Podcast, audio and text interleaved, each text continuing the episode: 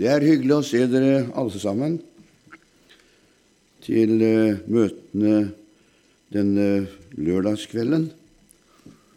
Og takk for sist. Jeg hilse, skulle hilse fra min hustru, som jo ba meg hilse oppover, og da har jeg overbringet den. Det går tålelig framover med denne handa mi, da, men det går sakte. Veldig sakte. Så eh, nå kan ikke legen gjøre noe særlig mer, sånn, så nå er det bare å la det gro, og så får du ta ett år av gangen. Nerver, det gror ikke så fort. De gror visst én millimeter i måneden. Så kan du tenke deg at den skal gro derifra også det dit, hvor mange måneder det tar. Så jeg sa det til ja, ja, det er vel det samme som at jeg må vente resten av livet det, altså. Ja, jeg kan dessverre ikke gjøre mer sånn. Men Gud kan gjøre. Så jeg ber til Gud hver eneste dag om at han må røre ved denne handa. Det har vært veldig godt om han hadde gjort det, i hvert fall. For uh, den verker natt og dag, 24 timer. Og uh, det er noen ganger man kjenner at man orker ikke den verkinga. Men uh, så blir du vant til det igjen. Så, sånn er det bare. Men, men. Det skal i hvert fall ikke stoppe meg med å reise med evangeliet, har jeg funnet ut. Så jeg gleder meg hver eneste helg da jeg kan få reise ut. Og, og nå kan jeg få lov til å begynne å jobbe litt med den, så nå har jeg begynt å jobbe litt med den hjemme. Jeg har ikke fått lov til å løfte mer enn fem kilo, men nå kan jeg få løfte litt mer, så da kan jeg begynne å jobbe litt og det hjelper. Arbeid er rekreasjon, har jeg funnet ut. Det er rekreasjon. Så, sånn er det. Det var litt om meg sjøl. Ja, vi skal ha to eh, timer i ettermiddag, og vi skal ha et møte i morgen formiddag. Jeg eh, For lenge siden så har jeg bedt til Gud over disse møtene. og i kveld og i morgen skal jeg tale litt om menigheten, Guds menighet. Opplever det når jeg reiser rundt omkring og prater med mennesker. Så det med Guds menighet det ser ut at det er noe som blir mer og mer borte. Guds hus det blir mer og mer borte. Og det blir som et alminnelig forsamlingssted hvor jeg kommer og går når det passer meg sjøl. Men heldigvis så er det ikke alltid sånn på alle steder. da. Men Guds hus, det er noe mer. Og Guds menighet er noe mer enn forsamling. Det er Jesu Kristi menighet, som har vant seg med sitt blod. Og Derfor er, sier Jesus også til sine disipler, 'Jeg vil bygge min menighet'. Det er altså ikke vi som bygger menigheten. Vi får være bare med å administrere det Herren holder på å bygge. Og han bygger sin menighet over hele verden. Og det er fantastisk byggverk. Det er forunderlig jeg møter en del mennesker på min vandring fra ulike kontinenter og opplever det som eh, kanskje du og jeg opplever også å møte mennesker som er fremmede for meg, men allikevel ikke fremmede i ånden. Man kan kjenne at man har den åndelige kontakten, fordi at mennesket er født på ny til et levende håp. Da har man åndskontakt, og da er man ikke fremmed lenger. Og det er veldig godt å ha det slik. Slik har Gud forordnet det gjennom alle tider at Guds menighet skulle være på en slik måte. Guds menighet er ikke en forsamling, sa jeg. Det er ikke noe vi har funnet på. Jeg husker jeg hadde en bibeltime borti Vennesla en gang om dåpen. Og jeg har aldri sett så mange lutheranere sitte i salen som den gangen. Det var kolossalt mange, for alle ville, var lansert. Og så sa jeg det til å begynne med vi må legge vekk alle ulikheter, og så må vi hente fram denne boka.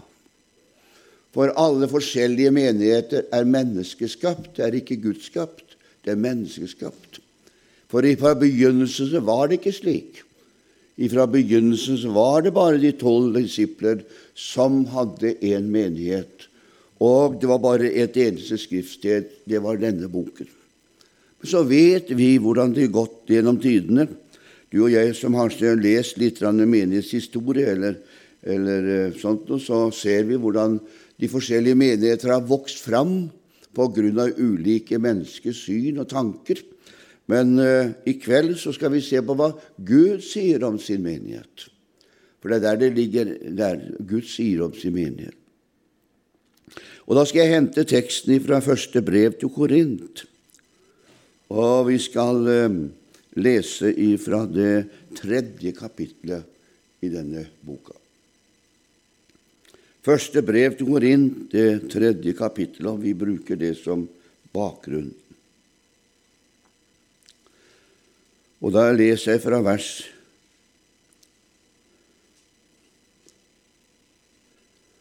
Vi kan lese ifra vers 9.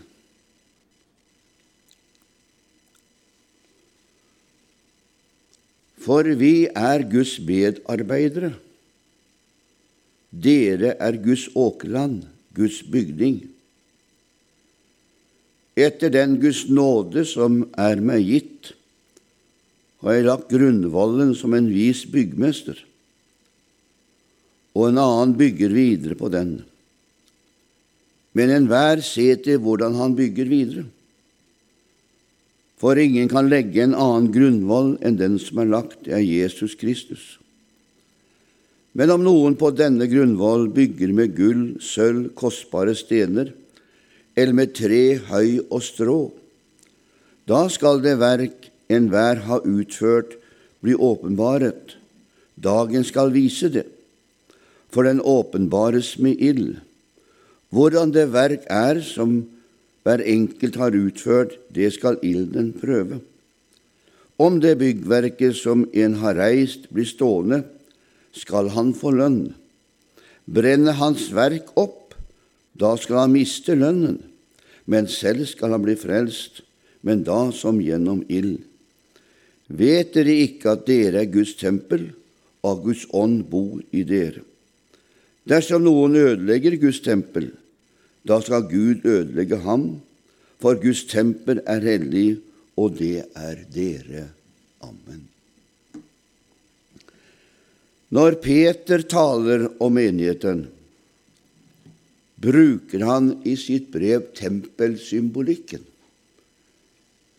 ifra Det gamle testamentet. Og du og jeg som har lest vår bibel, vi vet at både tempelet og tabernakelet er det bildet på Guds menighet og på Kristus. Og Bibelen bruker mye av dette igjennom Det nye testamentet. For den nytestamentlige menighet den er bygget på den samme lesten som Det gamle testamentets menighet er. Det føres bare videre. Den gamle testamentets menighet den ventet på Han som skulle komme, og løse dem ut ifra syndens makt mens Det nye testamentet den ser tilbake på Han som kom og løste dem ut ifra den samme makten. Og så møtes både Det gamle testamentet og Det nye testamentet det møtes på Golgatas kors. Og så blir vi både frelst og bevart på den samme måten. Derfor er det ikke noe nytt når det gjelder Det nye testamentet ut ifra Det gamle testamentet. Det er akkurat det samme. Derfor bruker Paulus og Peter og de andre både tabernaklet som bakbilde, og de bruker også tempelet som bakbilde. Og det vi har lest med hverandre, det taler om å bygge Guds menighet. Jesus han sier til disiplene en dag Han står oppe i Cesarea Filippi og taler om hvem sier menneskesønnen, folk at menneskesønnen er. Det er at eh, Peter svarer på vegne av alle de andre at Jesus er Messias, den levende Guds sønn. Da at Jesus han eh, kvitterer på denne setningen. Og så sier han at Peter er salig. Men de andre også var salige, for de var helt enige med Peter i det. Og så sier Jesus at det er ikke noe som er oppfunnet i deg gjennom kjøtt og gjennom blod, men det er Gud, Faderen, som har vist deg dette. Og så kommer Jesus med dette ordet som vi bruker så mange ganger. Han sier, 'På denne klippet, på denne bekjennelse, vil jeg bygge min menighet.' Og dødsrikets porter skal ikke få makt over denne. Noen ganger kan det se dårlig ut for Guds menighet. I verdensmålestokk så er nok Guds menighet liten i forhold til verden og dens gjøremål.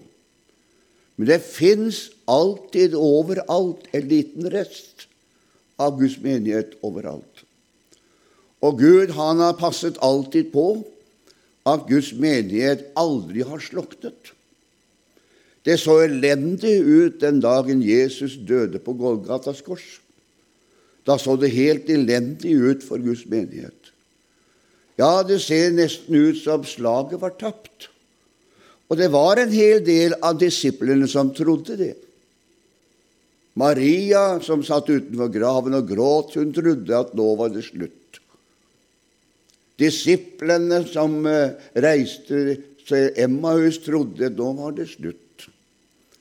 De syv disipler som dro tilbake til Tiberias, for å fiske på Tiberiasjøen. Nå var det slutt. Men hos Jesus hadde det ikke tenkt å være slutt. Jesus hadde tenkt å arbeide videre igjennom sine svake rør for å bygge sin menighet.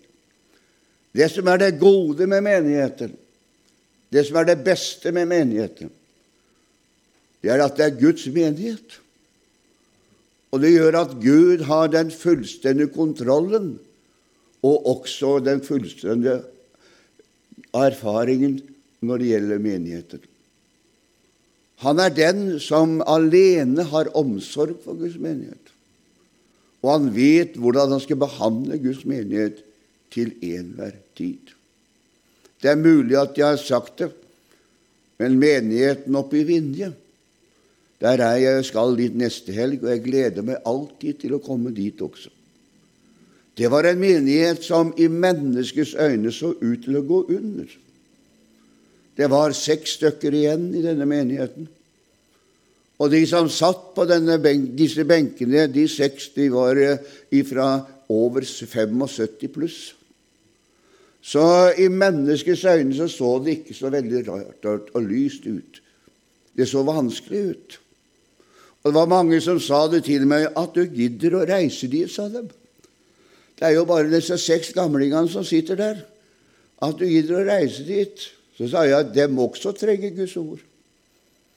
De trenger Guds ord til alle tider, for det er Guds menighet. Det er Guds menighet. Og han som var pastor i menigheten, han hadde stått der i årevis. Det var en av deres egne. Han hadde stått der år etter år etter år. Han var med i blomstringstiden da det var en rik og livskraftig menighet. Men han var også med der han mistet alle ungdommene. Fordi at en yngre generasjon måtte reise ut for å finne arbeid kom ikke hjem igjen. Det var ikke muligheter til å komme hjem igjen. Og Så ble han sittende, og han så også hvordan det gikk ned. Men han hadde en indre forvissning i sitt indre, som han nevnte hvert eneste møte, at Gud skulle La denne menigheten vokse. Og eh, mange lo av han. Mange lurte på den samme strofa som kom. Men han hadde en klippefast tro på Gud. For som han sa så mange ganger, det er ikke min menighet, det er Guds menighet. Og Gud har omsorg for sin menighet. Og Gud gjør det på sin egen måte, er det som er så forunderlig. Plutselig en dag så kommer det inn en gutt på møtet den ene dagen. Og denne unge gutten han eh, var ikke frelst. Og han var, var ikke vant til å gå på møter heller, for han var ikke vokst opp i dette overhodet. Men han hadde bare sett at det var mye biler der, så han kjørte innom og satte seg ned i der forsamlingen der blant de seks gamle. Og når predikanten på slutten av møtet spurte om det var noen som ville bli frelst, så ville jo alle søyler vært rettet mot en eneste person. For det var bare den ene personen i det møtet som ikke var frelst. Da reiser den unge mannen seg opp og sier, 'Ja, det vil jeg', sier Jeg vil bli frelst. Predikanten han holdt på å dette bakover. Han hadde ikke forventet det. Gud er forunderlig. Han gjør av og til ting vi ikke forventer. Han overrasker oss. Og han frelste den unge gutten. Og det resulterte i at den unge gutten han ble døpt. Ikke fordi det var noen som pressa ham til å døpe seg, men han så det i Skriftene. At den som tror og blir døpt, skal bli frelst, sa til meg. Så jeg må få bli døpt med, sa. Så går det en tid, og så sier den samme gutten, som da vokser litt til Han leser sin bibel. Han hadde en sånn bibel som jeg har her. og Han leste denne bibelen. Han leste den igjennom. Han leste og han leste og han leste. Og så sier han det står noe om åndens dåp. sa han. Hva er det for noe? sa han. Jo, det er noe som alle mennesker kan få som er gjenfødt til det. sier han. Det er ikke holdt noen mennesker. Men alle som ønsker å ta imot Den hellige ånd, kan få det, for den hører med i Guds menighet. Det er den hjelperen som Guds menighet har fått, og som også du har fått. Ja, da må jeg få det, sa han. Ja, så skal jeg få det, da, sa han til meg. Jo, du må bare be til Jesus, så får du det, sa jeg. Han har lovet å gi enhver som ber, og du må bare be. Og så holdt han på å be til Jesus, og en dag så døpte Gud han kraftig i Den hellige ånd og ild. Så kraftig at han holdt på å rase bakover. Så kraftig ble han døpt i Den hellige ånd og ild. Og han bruker nådegavene sine når han er i møtesammenheng, der Gud minner han om dette, og han kjenner det kommer. I dag så sitter gamlepastoren på siste benk mens denne unge gutten leder menigheten, leder møtene. Og det er en velsignelse å være til stede, for han lar Den hellige ånd få lov til å virke. Han er opptatt av Den hellige ånd må virke innad i menigheten. Og Den hellige ånd har begynt å virke i menigheten, og den ene etter den andre har begynt å komme. Så da jeg var der oppe sist, nå, så var det over 35 stykker på møtet. Noe som ikke har vært på mange år. Og det ser ut som det tiltar for hver eneste år der oppe nå. Det kommer flere og flere som søker Gud. Guds menighet har ikke han tenkt å gå under. Guds menighet skal vokse videre. For Gud har omsorg for sin menighet. Jeg vil bygge min menighet sier Jesus. Skal vi bygge, må vi ha et fundament å bygge på. Og skal vi klare å få menighet til å vokse, så må vi bygge på den grunnvollen som Bibelen har lagt for oss alle sammen, og som vi har lest med hverandre her. Vi kan ikke bygge på noe annet enn det som Gud har ordnet i sitt ord. Menigheten er forpliktet på Guds ord. For vi er gjenfødt ved Ordet. Derfor er vi forpliktet på Guds ord. Derfor vil aldri menigheten, Guds menighet, vil aldri bli noe anerkjent person i denne verden som vi lever i. Kommer aldri til å bli det. Den dagen menigheten er anerkjent av verden, da har den mista sin slagkraft. Da har den mistet den farligheten som menigheten er. Menigheten er en ildkule i denne verden. Den er en lys i denne verden. Det er noe salt i denne verden. Og vi vet med ånde at det som ligger i det onde, ønsker ikke å komme inn i lyset, for da blir man avslørt. Menigheten skal være et sted hvor man avslører synden, men velsigner synderen til frelse. Det er det menigheten skal være. den avslører. Og der trenger vi Den hellige ånd, skal vi se på i neste undergang. Jeg har lagt grunnvollen, sier Paulus, som en vis byggmester. Grunnvollen blir ikke forandret. Derfor har han lagt denne grunnvollen. Og en annen bygger videre. Men så sier han, men se til hvordan dere bygger videre. Bygger vi ikke videre på denne grunnvollen, blir vårt byggverk ikke stående i prøvelsens tid. Derfor taler Jesus om bygg, den som bygger. Han må ikke bygge på sand, men bygge på stein. Det er samme som å høre, og det er samme som å gjøre. Før vi kan gjøre noe i Guds menighet, så må vi nødt til å høre. Og hva skal vi høre? Vi skal høre hva Ånden sier til menigheten. Og før vi kan gjøre det, så må vi høre hva Ånden sier. Og når Ånden taler, så kan vi få lov til å gjøre dette. Og Guds menighet er en inspirasjonsmenighet til å inspirere mennesker til videre vekst. Og det er det som er fantastisk med menigheten. Når vi leser i Det gamle testamentet, så står det i første kongebok, kapittel 6, vers 7, da huset ble reist, ble det bygget av hele steder. Og Det forteller meg det går ikke an å være halvhjertet og bygge Guds menighet. Man må være helhjertet.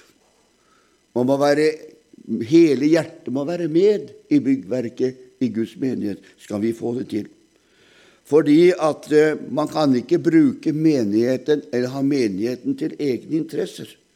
Eller bruke menigheten til å fremme seg selv. Nei, vi skal herliggjøre Jesus igjennom menigheten, slik at menigheten blir en del av Kristi kropp og Kristi legeme. Guds menigheter, synger sangeren, er jordens største under. Guds menighet. Paulus han sier om eh, oss som er i Guds menighet, at vi er Hans verk, skapt i Kristus Jesus til gode gjerninger, som Gud forutlagt ferdig for at vi skulle vandre i den. Derfor er også Guds menighet en bolig i Ånden. I bolig i Ånden. Under arbeidet i Guds menighet og det er det som er så fantastisk å få lov til å tilhøre en menighet. Under arbeidet i Guds menighet så oppdager vi, opplever vi både det behagelige og det ubehagelige som vil komme fram. Gud har utrustet den enkelte av oss til tjeneste, til arbeid med de evner som vi har i dette livet. Gud har utrustet den enkelte av oss med medfødte tjenester og med medfødte evner, og han utvikler disse evnene i sin menighet, så menigheten kan få lov til å fungere både på det daglige planet og på det åndelige planet. Derfor er Guds menighet så allsidig som det går an. Noen er det, og noen er det.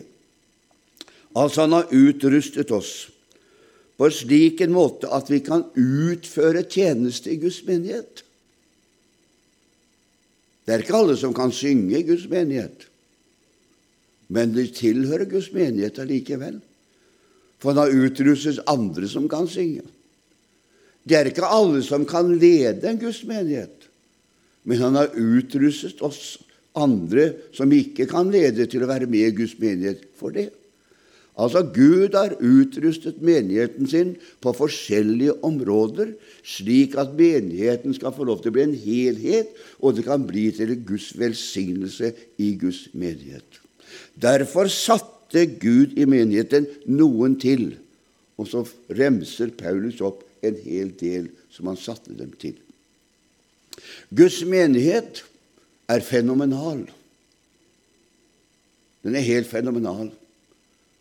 Den har en egen slagkraft i den delen av den verden den bor i. Guds menighet har en sånn slagkraft fordi Guds menighet har Guds ånd i bonus iblant seg. Og det er den ånden som bor i Guds menighet, som er slagkraften utadvendt til menneskene som er rundt omkring. Han utruster oss så vi blir nyttige tjenere. Og så kaster ordet lys både over gode sider og over dårlige sider i sin menighet. Han kaster lys over det for at menigheten skal bli renset og helliget til tjeneste for Gud. Og da har Gud ordnet det med slik på en fantastisk måte at vi har eh, to renselser som menigheten får lov til å være med om å bygge på. Og derfor den ene renselsen, det er ordets renselse. Og det er blodets renselse. Disse to følger hverandre i menigheten. Det er blodet som renser menigheten ifra all synd. Og når menigheten er renset ifra all synd, er det slagkraftig. Og den andre renselsen, det er ordet. Og ord i seg selv har en kraftkilde som gjør at det ordet det kan gjøre det det nevner. Og det som er helt umulig for mennesker, det er plutselig mulig for Gud, fordi at ordet gjør sin virkning igjennom oss. Guds menighet er det på denne måten. Johannes han sier i seg, dersom vi vandrer i lyset, sier Johannes, liksom han er i lyset, da har vi samfunn med hverandre, og Jesus, hans sønns blod, renser oss ifra all synd. Det er fantastisk.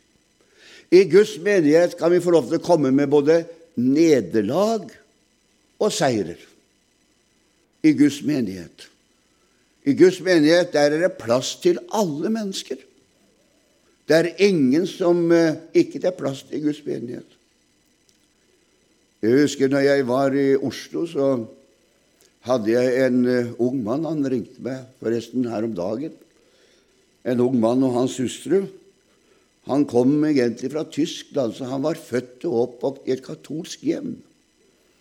Og det dro han med seg stadig vekk inn i livet sitt.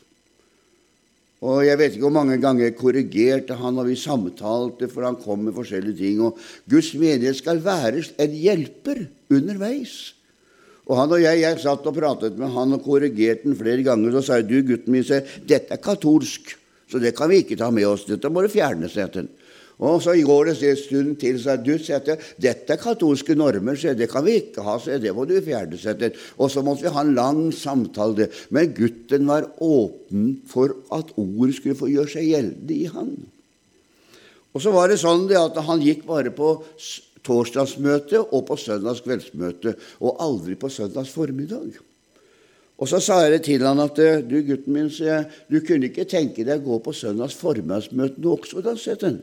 For du skjønner, søndags formiddagsmøte det er matmøter for Guds barn. Du skjønner så det er viktig at du kommer på søndags formiddag. Nei, det var så kjedelige møter, sa han, at det gadd han ikke gå på. Så det var ingenting, så det ville ikke være på. Og så tenkte jeg, kjære Gud, hvordan skal jeg få han til å gå på formiddagsmøter? Men ånden er fantastisk lur. Det er sånn i Guds menighet, for han elsket å spille gitar. Han var så glad i å spille gitar, så han var med i strengemusikken og spilte i strengemusikken, men han elsket å spille gitar, så kunne, han kunne spille støtt. Så sa jeg til ham. Så plutselig så sier Ånden til meg, spør han om han vil spille gitar på formiddagsmøtet. Og så gikk jeg, kom jeg på kveldsmøte en søndagskveld, og så sier jeg du du, sier jeg, jeg trenger litt mer musikk på formiddagsmøtet, sier jeg. Du ser, jeg sitter der med trekkspillet, sier jeg, så har vi av og til pianist, sier jeg, men for pianisten vår er dårlig, sier jeg, men jeg trenger litt mer instrumenter, sier jeg. Du kunne ikke tenke deg å ta med gitaren vel, sier jeg, og hjelpe meg på formiddagsmøtet? Jeg har så behov for å hjelpe på formiddagsmøtet, sier jeg, så vi får litt mer liv i formiddagsmøtene, sier jeg. Å jo, det kunne tenke meg, sånn. Og gutten han begynte å komme på formiddagsmøtet, men han slutta ikke med de andre møtene for det. Han kom på torsdagsmøtet og søndagskvelden for det, men han begynte å gå på formiddagsmøtene.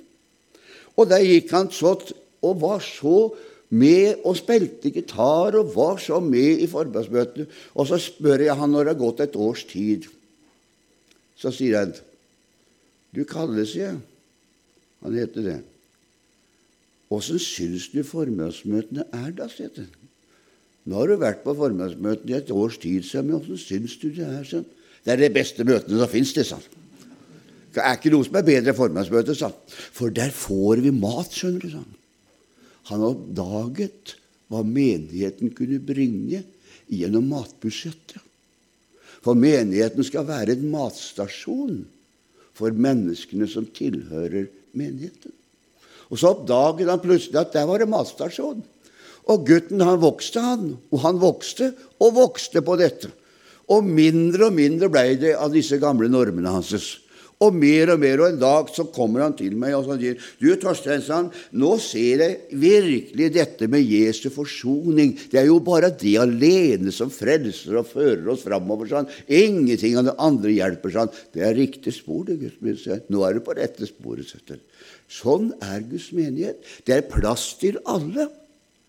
Men de må undervise gjennom Ordet og gjennom Åndens forkynnelse. Så får du det ut av dette. Hva er det som gjør med Ordet, da? Jo, Ordet i Guds menighet er viktig. For Ordet, den renser oss ifra slagg som henger ved oss, slik at gullet kommer fram. Halleluja. Du vet at vi er, vi er egentlig gullbelagt ut ifra Guds åsyn. Det er en av de flotteste skapninger som fins i denne verden. Og Guds menighet er jo en av de flotteste byggverket som er i denne verden. Og når Gud ser på deg og meg, så ser han ikke det elendige treet som vi er materialet av. Han ser gullet. Han ser det flotte, det hellige, det rensede, det vakreste. Det er det han ser når han ser på deg og meg. Og derfor ser Gud på deg og meg på en helt annen måte enn vi mange ganger ser på hverandre. Hvorfor? For Gud har renset oss. Han har renset oss ved sitt blod. Og ordet renser oss under vandringen. Derfor taler Paulus om i Efeserbrevet at Kristus elsket menigheten og gav seg selv for den, for å hellige den ved å rense den med vannbadet i Ordet. Det er fantastisk. Så ut ifra det så er menigheten rein. Halleluja. Steinene som vi fant i Det gamle testamentet når en bygget Det gamle testamentets tabernak, nei, tempel Steinene var så fullkomne ifra bruddet at når de kom inn på plassen der de skulle ligge, så fikk de ikke lov til å ligge akkurat som de ville. Men hver eneste stein var tilpasset nøyaktig det stedet den skulle være. Og der passa han inn. Ikke hørte det hammer, ikke hørte det meisel. Ingenting når steinen var lagt på plass. Da var den ferdig hugget på plass. Og hva er det Jesus sier i Nytestamentet? Han sier at vi er satt på plass på det stedet hvor vi skal være, til ferdiglagte gjerninger. Altså hver eneste menighetsmedlem i Guds menighet har fått sin plass. Og hvis vi ikke kommer på den plassen Gud har gitt oss, da blir det litt kaos i Guds menighet. Da blir det litt kaos i Guds menighet. For da gjør vi ting, eller er på en ting som vi ikke er skapt til å gjøre. Og Derfor så må Guds menighet være på plass. Og Derfor er det viktig at når man ber til Gud, så vil Den hellige ånd lede den enkelte av oss inn på de områdene som vi er skikket til. Du skjønner, Guds menighet er ikke sånt arbeid som vi bare hastverkarbeid en dag, og så kutter vi ut resten. Det er et evighetsarbeid. Det er Guds menighet. Og jeg pleier å si det sånn at hver eneste ting som man gjør i Guds menighet, må man ha mer eller mindre et kall til å gjøre. For hvis ikke kallet er til stede, da er vi med så lenge det er morsomt. Og når det ikke er morsomt lenger, da slutter vi å være med, fordi det, det, er ikke kallet som driver oss, men det kan være lysten som driver oss til å gjøre noe vi har bare lyst til i nuet. Men når kallet kommer til å drive oss, da vil kallet tjene til hjelp også i motgang og i medgang. Når det er koselig å være der og ikke koselig å være der, så vil kallet drive oss til å gjøre den tjeneste Gud har satt oss til, til alle tider. Det vet jo misjonærene våre veldig godt. Hadde de reist ut fordi at de syns det har vært lykkelig og syns det har vært bra, har de kommet hjem med det ganske kort tid. Men det er kallet som holder dem ute. Hadde vi som forstandere, i hvert fall jeg for min del, ikke hatt kall, hadde jeg aldri vært ute. Men det er kallet som driver meg ut. For kallet Og sånn er det med både søndagsskole, musikk eller hva vi skal drive på med. Men det må være kall som Gud har kalt oss til ifra himmelen, slik at vi blir satt inn i de rette posisjoner som Gud hadde tenkt vi skulle være. Og da blir menigheten en velsignelse. Da blir menigheten en velsignelse ikke bare for oss selv, men da blir menigheten en velsignelse for andre mennesker også. Også utenom våre vegger så blir menighet en velsignelse, fordi at man utfører det kallet man har kalt til. Jeg vet ikke, jeg kan hende at jeg har nevnt det før. Men jeg prøvde meg på å være en sånn evangelist en gang. Jeg prøvde meg på det. For jeg var såpass naiv, kan vi si det sånn, i begynnelsen av min tjeneste at, at jeg, jeg, trodde jeg skulle måtte ha alle sider. Og du vet ja, at eh, evangelist, og jeg så mange med dem evangelistene, og jeg prøvde meg på det. Så jeg, jeg, jeg, prøvde meg på teltmøter en gang. Jeg ble invitert til teltmøter og spurte om jeg kunne være 14 dager på teltmøtene. Og jeg var så dum at jeg sa ja. Så skjønte jeg det etter tredje møte, at det var ikke mitt kall. Men jeg sleit meg gjennom de 14 dagene. Men eh, det var ikke noe bra. Jeg var på en plass jeg ikke passet inn. Det var ikke mitt arbeid. Så prøvde jeg meg på det å gå på husbesøk en tid. Jeg tenkte at det, det, måtte jo være Alle forstandere må jo gå på husbesøk. og Jeg, bodde, jeg, jeg arbeidet jo da i en lita bygd, en stor bygd egentlig, en av Telemarks største bygder. Så jeg arbeidet i dalen og hadde fire menigheter. Og, og, jeg tenkte med meg selv at jeg må jo gå på husbesøk, for det er det en forstander må gjøre. han går på husbesøk. Så jeg bestemte meg for å besøke alle disse husene rundt omkring i Vest-Telemarken gjennom det året eh, som hadde gått der oppe. Det var bare det som var at det heller var ikke mitt kall. Så jeg sleit så med å gå på husbesøk at jeg rømte mange ganger når jeg skulle inn i et hus. Og så turte jeg ikke banke på engang, så jeg snudde og gikk ut igjen. Jeg, jeg fikk det ikke til. Det, det, det, det klarte det ikke i det hele tatt.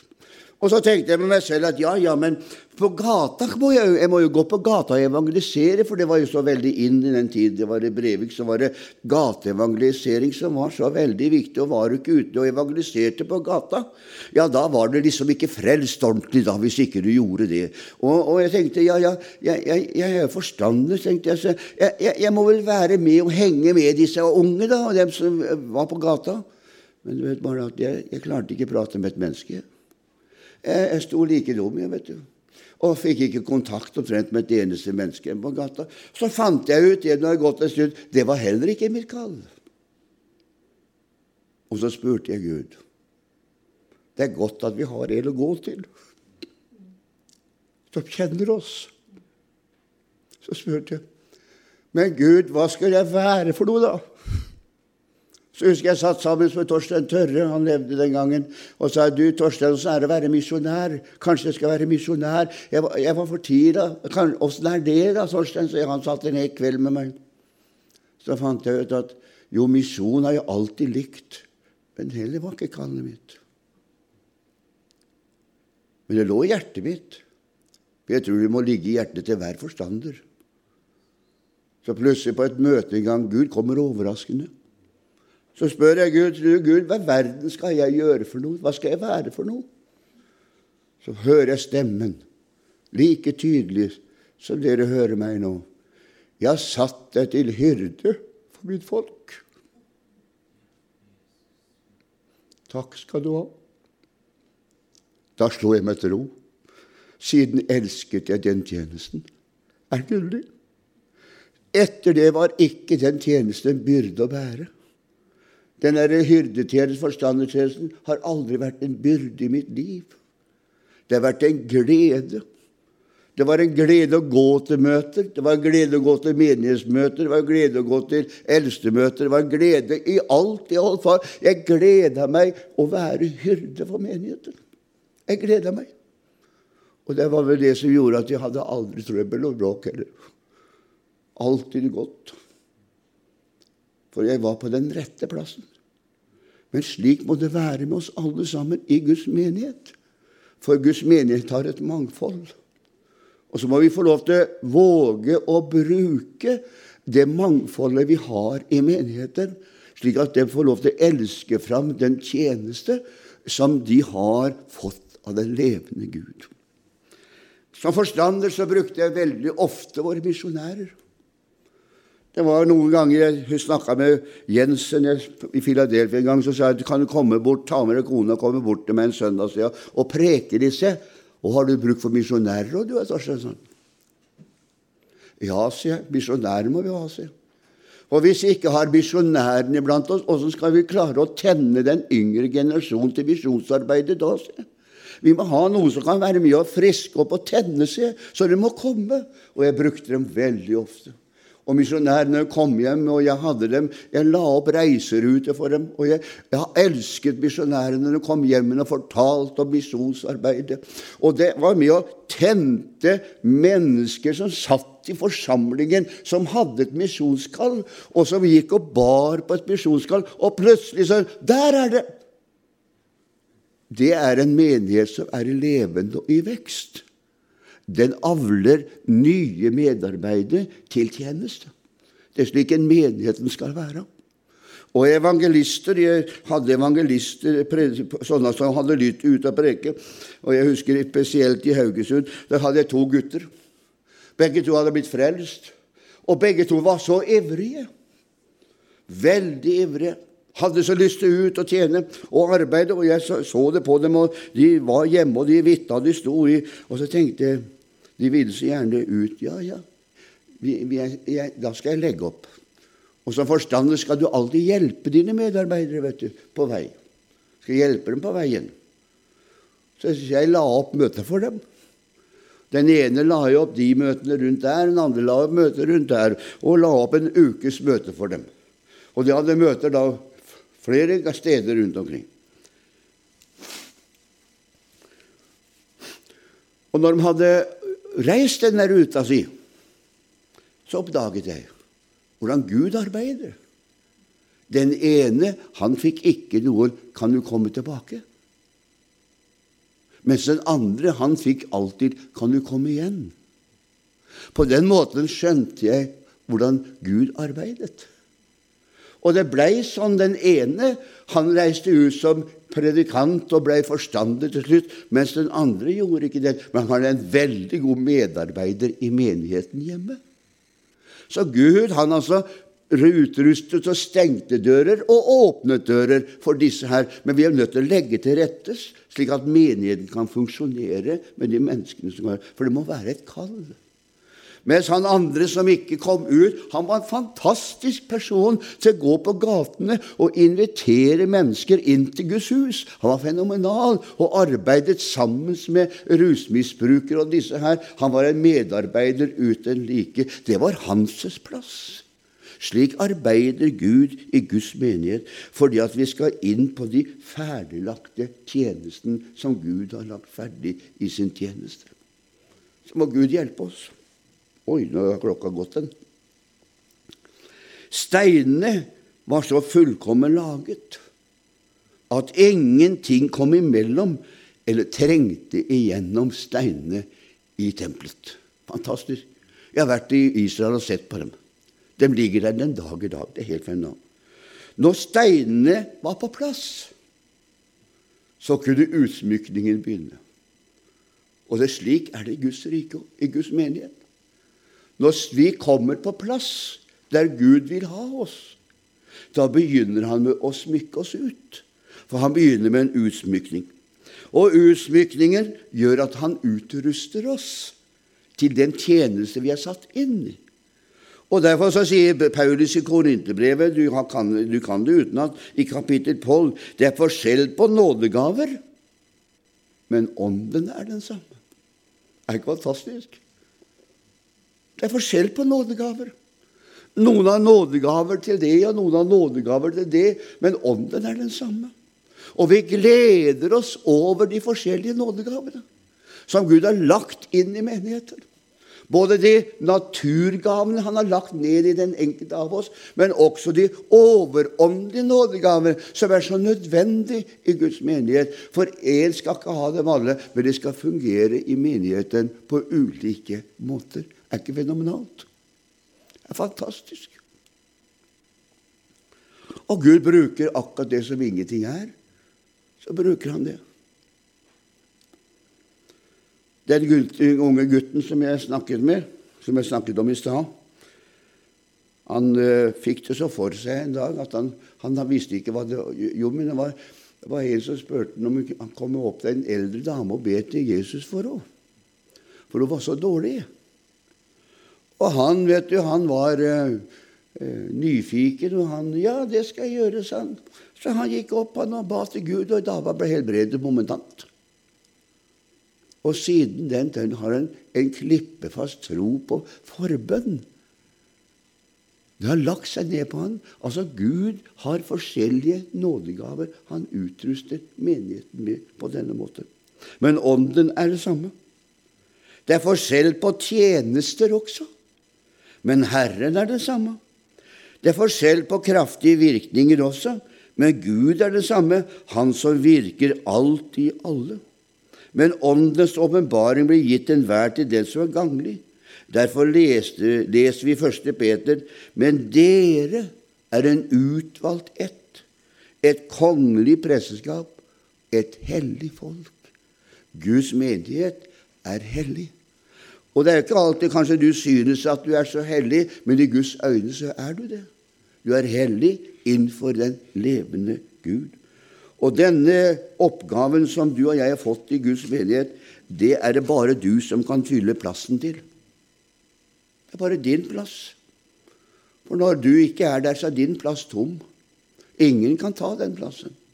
Det er bare du alene som kan fylle plassen i Guds menighet. Derfor så må Guds menighet være et kall i ditt indre. Et sted hvor du går for å tjene Gud. Ikke tjene andre, men å tjene Gud med den tjenesten som Gud har gitt deg i sin menighet. Amen. Det følger etterpå.